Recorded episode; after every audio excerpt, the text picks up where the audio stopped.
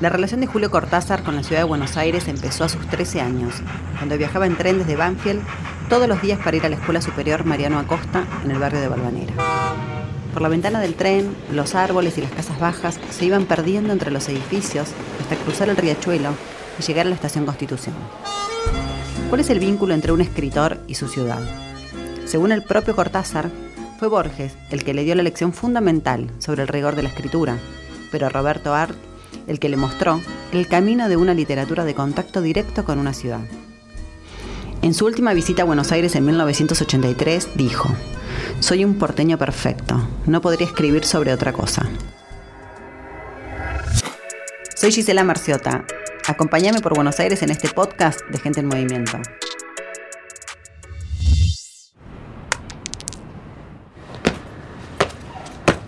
La vida de Cortázar fue tan errante como una piedrita lanzada para el juego de la rayuela.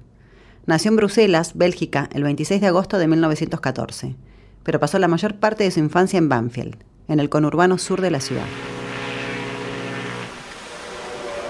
Las circunstancias de mi nacimiento fueron un tanto pintorescas, porque fue un nacimiento que se produjo en Bruselas como podría haberse producido en Helsinki o en Guatemala. Todo dependía de la función que le hubieran dado a mi padre en ese momento y el hecho de que él acababa de casarse y llegó prácticamente en viaje de bodas a Bélgica, hizo que yo naciera en esa ciudad en el mismo momento en que el Kaiser y sus tropas eh, se lanzaban a la conquista de Bélgica, eh, que tomaron en los días de mi nacimiento. Se mudó a Buenos Aires en 1934, a la zona de Villa del Parque, que hoy es agronomía. Fue maestro rural en dos pueblos bonaerenses, Bolívar y Chivilcoy, entre el 39 y el 44. Luego de vivir dos años en Mendoza, volvió a Buenos Aires y en 1951 se fue a París, en donde vivió hasta su muerte el 12 de febrero de 1984. Frente a una plazoleta arbolada con un mástil en el centro, el edificio de la calle Artigas 3246 en el barrio de Agronomía, una placa de bronce recuerda al escritor. En este edificio vivió Julio Cortázar. El clima del barrio Rawson y Agronomía está presente en varios de sus cuentos. Uno de ellos es Omnibus, que forma parte de Bestiario, el primer libro que publicó. En el relato se puede sentir la tranquilidad de las calles bajo un sol tibio de primavera, las veredas cubiertas por árboles y adornadas con el canto de los gorriones. Pelearon todo con él, uruguayos, argentinos. A los 16 años, Cortázar escuchó de boca del profesor Jacinto Cúcaro la historia del boxeador Justo Suárez, el torito de Mataderos. Al año siguiente se mudó a Buenos Aires por el campeonato del mundo de la categoría mediano. 15 rounds.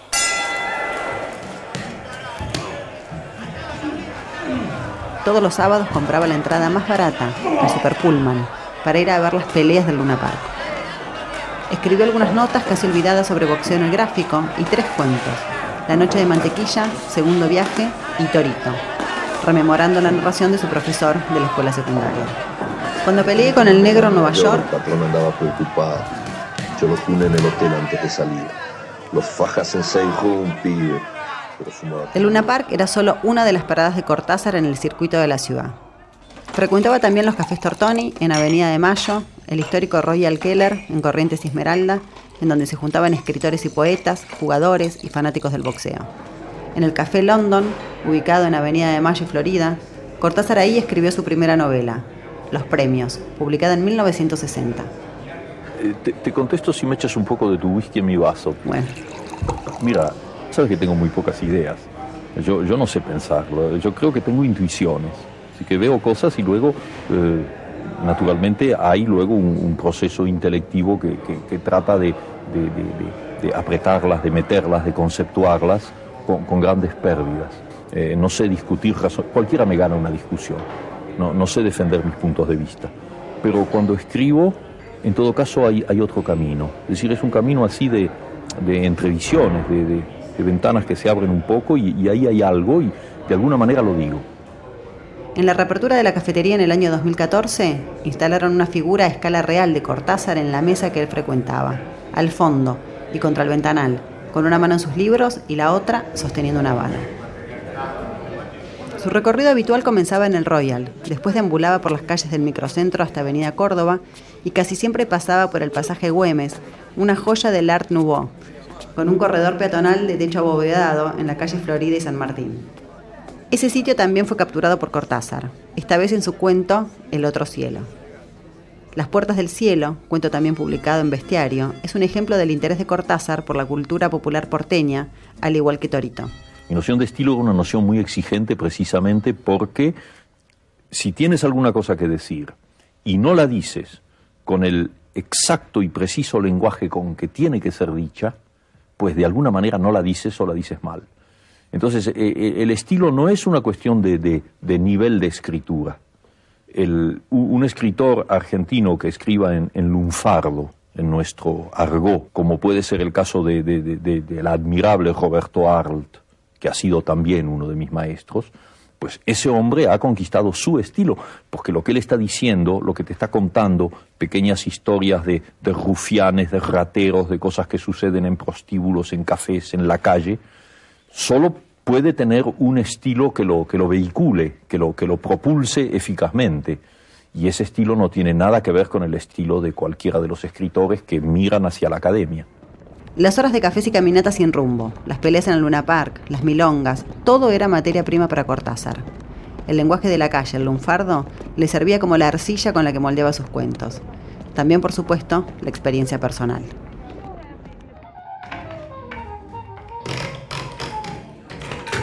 Durante los años previos a irse a París, entre el 48 y el 51, Cortázar trabajó como traductor público en una oficina en San Martín y Corrientes. Había un grupo de prostitutas para quienes traducía cartas del inglés y del francés que les mandaban marineros desde puertos lejanos. La historia maduró en su recuerdo, hasta que la volcó en diario para un cuento, el último relato del último libro, de Soras, de 1982. En 1998 este cuento fue adaptado por una película que lleva el mismo nombre, dirigida por Hanna Bokova y protagonizada por Germán Palacios. Fui por el pasillo hasta enfrentar la entornada puerta del roble y daba la vuelta al codo que llevaba a la cocina cuando escuché algo en el comedor o la biblioteca. El sonido venía impreciso y sordo, como un volcarse de silla sobre la alfombra o un ahogado susurro de conversación. Uno de los motivos por los cuales Cortázar dejó Argentina en 1951 fue su disgusto con el peronismo. El cuento Casa Tomada es una alusión a lo que el escritor sintió durante el gobierno popular de Perón. Años más tarde, su posición política cambiaría. Es absolutamente cierto, sí, y fue para mí una, una, sorpresa enterarme de que existía esa aversión. Fue quizá la primera vez en que yo descubrí una cosa que es muy bella en el fondo, y es la posibilidad de la múltiple lectura de un texto. O sea, descubrir que hay lectores que te siguen como escritor, que se interesan en lo que tú haces, y que al mismo tiempo están leyendo tus cuentos o tus novelas desde una perspectiva totalmente diferente de la mía en el momento de escribirlas. Yo soñé ese cuento. Eso es el resultado de una pesadilla. Había una cosa espantosa que avanzaba, indefinible, se traducía por ruidos, una sensación de amenaza que avanzaban así, entonces yo me iba eh, creando barricadas hasta que la última puerta era la de la calle. Y en ese momento me desperté. Y me acuerdo muy bien que, que inmediatamente me fui a la máquina de escribir y escribí el cuento de una sentada. O sea, que esa es mi lectura del cuento. Ahora, esa interpretación de que quizá yo estaba traduciendo mi reacción eh, como argentino frente a lo que sucedía en la política, no se puede excluir, porque es perfectamente posible que yo haya tenido esa sensación que en la pesadilla se tradujo de una manera fantástica, de una manera simbólica. Entonces, a mí me parece válido como posible explicación, no es la mía, en todo caso.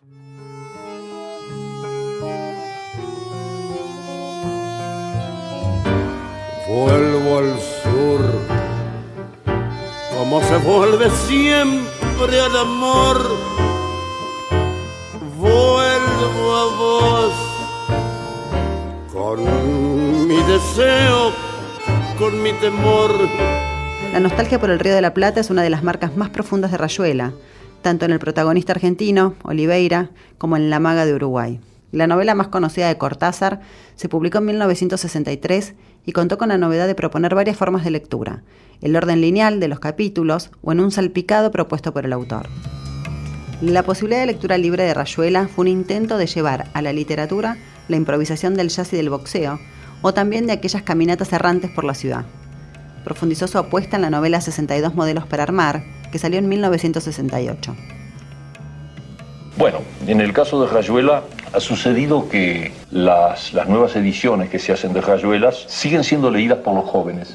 Es decir, es un poco como si el libro acabara, acabara, de salir por primera vez. Eso es para mí una fuente de maravilla y no lo digo con una falsa modestia o en absoluto. Es una fuente de maravilla, de, de, de, de asombro, porque cuando yo escribí Rayuela jamás pensé que estaba escribiendo un libro cuyos lectores de elección serían sobre todo los jóvenes. Yo pensé que escribía un libro para, para la gente de mi edad. Cuando apareció el libro, la gente de mi edad no lo entendió. Las primeras críticas, que naturalmente estaban a cargo de ellos, porque eran los que firmaban en los periódicos, fueron muy negativas, atacaron duramente el libro. Y en ese momento comenzó a ser leído por los jóvenes. Y ahí el libro encontró quizás su, su destino último. Porque lo que no pueden perdonarnos los imperialistas es que estemos aquí y que hayamos hecho una revolución socialista en las propias narices de los Estados Unidos. La confianza que depositaron en un hombre que solo fue intérprete de grandes anhelos de justicia. Esa proclama es patria o muerte. La revolución cubana y el devenir político de América Latina fueron cambiando la posición política de Cortázar, lo que impactó en su producción literaria. En Todos los Fuegos el Fuego incluyó el cuento Reunión sobre el encuentro de Fidel Castro y el Che Guevara. En 1973 publicó la novela El libro de Manuel, una historia sobre los latinoamericanos exiliados en París, que tiene material de archivo integrado en el texto. Cuando comencé a escribir el libro de Manuel, yo estaba leyendo simultáneamente la, la, prensa, los diarios que me llegaban de Buenos Aires y además los, los diarios franceses. Y en un momento dado me pareció que en vez de introducir ese contenido por la vía de los diálogos, que fueran solamente los personajes que hablaran de eso, era mucho mejor utilizar de manera facsimilar la, las noticias en sí mismas, y por eso el libro está lleno de recortes y de reproducciones directas de telegramas y de noticias. Me pareció que eso le daba una mayor autenticidad, una mayor vida, y al mismo tiempo lo que le daba era una especie de certificado de verdad porque una de las frecuentes críticas de los que en bloque podríamos llamar nuestros adversarios o nuestros enemigos consiste en sostener que las noticias que introducimos en nuestros libros son falsas. Ahora, desde luego, cuando eso viene avalado por una agencia noticiosa, cuando se reproduce facsimilarmente la noticia, a quien se puede acusar en último extremo es a la agencia de noticias de falsedad, pero no ya al autor del libro. O sea que al lector se le da el documento directo y él es el que tiene que juzgar. El país se encuentra bajo el control operacional de la Junta Militar se recomienda a todos los habitantes. Nosotros solamente queremos saber dónde están nuestros hijos, vivos o muertos. Angustia porque no sabemos si están enfermos, si tienen frío. Durante la dictadura iniciada en Argentina el 24 de marzo de 1976, Cortázar escribió varios cuentos como denuncias camufladas. En texto en una libreta, narró la oscura historia de transeúntes que desaparecían en la línea A del subte. La Anglo, que vivían bajo tierra, en Graffiti contó la historia de un hombre y una mujer que en medio de la violencia y la asfixia policial se comunicaban mediante dibujos en tiza en las paredes, que eran rápidamente borrados por las fuerzas de seguridad. Los dos cuentos forman parte del libro Queremos tanto a Glenda, de 1980. En Deshoras, su último libro, incluyó el cuento La Escuela de Noche, sobre el origen de la represión y la memoria. Eh, las circunstancias actuales, la, los compromisos de tipo geopolítico, la, la, fe que uno tiene en ciertos destinos de la humanidad, eh, son ya indisociables de la literatura, y yo lo sé y lo asumo, pero sucede que a veces, dentro de esa línea, tengo que escribir textos que deberían ser ensayos, que deberían ser reflexiones, y ahí estoy verdaderamente muy perdido. No me siento cómodo porque no soy un hombre de ideas. Todas esas cosas que se pretende que yo escriba en forma de ensayos, yo las haría pasar mejor, estoy seguro, en un poema o en un cuento. Lo que pasa es que, claro, también hay una especialización en los lectores y hay gente que busca cosas concretas, eh, certidumbres. Bueno, entonces pues hay que apechugar y te pones a la máquina y escribes 10 páginas sobre lo que piensas que es el fascismo y lo que piensas que es el socialismo, pero en realidad yo me siento mucho más cómodo en un, en, un terreno que toca lo irracional. Ese es mi verdadero campo. Durante este periodo, Cortázar fue miembro del Tribunal Russell II en Roma para denunciar la sistemática violación de los derechos humanos por las dictaduras de América Latina. El 30 de noviembre de 1983, unos días antes de la vuelta a la democracia y de la asunción de Raúl Alfonsín, Cortázar volvió a Buenos Aires después de más de 10 años. Su última visita a la ciudad quedó registrada por el fotógrafo Dani Yaco en diciembre de 1983. Se lo ve a Cortázar con 69 años posando en la calle San Martín, casi avenida Córdoba, con un taxi pasando a su izquierda. La mirada dirigida a lo lejos, detrás de unos anteojos enormes de marco grueso, el pelo hacia atrás, la mano izquierda sosteniendo el cigarrillo sobre la boca. Fue la última foto suya en Buenos Aires. El 12 de febrero de 1984 murió en París.